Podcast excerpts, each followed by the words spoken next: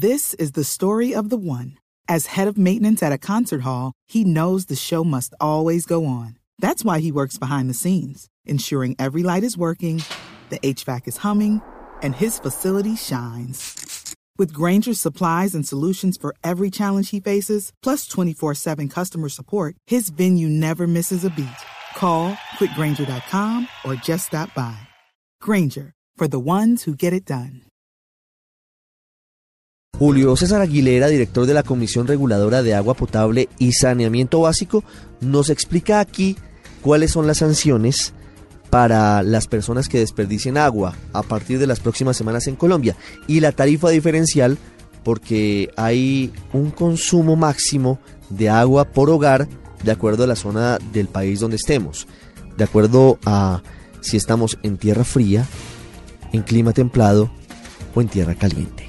La primera señal que uno debería tener en cuenta es que efectivamente el recurso en ciertos momentos del tiempo se puede volver escaso, específicamente bajo fenómenos del niño muy fuerte como es el que probablemente tendremos a partir del segundo semestre.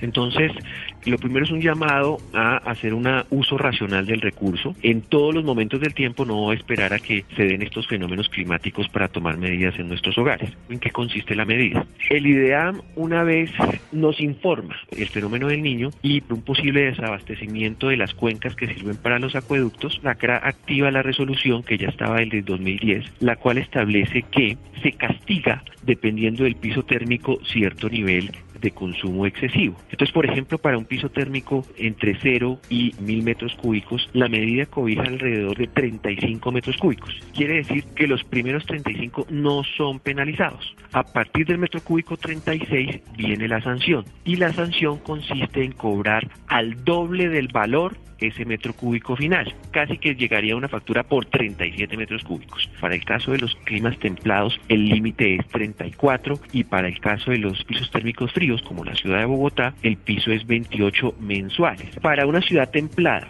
aquellas que se encuentran entre 1000 y 2000 metros sobre el nivel del mar, ese consumo promedio está alrededor de 17 metros cúbicos. El doble serían 34, a partir del metro cúbico 35 se penalizaría. Y si estamos hablando de una ciudad de piso térmico caliente, entre 0 y 1000 metros sobre el nivel del mar, ese consumo promedio al día de hoy, o sea, un suscriptor promedio hoy consume 17.5 metros cúbicos. El doble de eso son 35 y por tanto el castigo sería por encima de los 35. La medida no aplica, por ejemplo, para inquilinatos que se hayan reportado como tal en la base de datos del prestador. La medida aplica inicialmente para los usuarios residenciales, no para industrias y comercios y para otros usos. La medida se hace efectiva en la factura del usuario. Entonces, la cancelación está ya incluida dentro de la base de datos de cada prestador, en donde se active la resolución. Ya esa base de datos permite cancelar aquellos valores eh, que son castigados con el con el doble del valor. Entonces,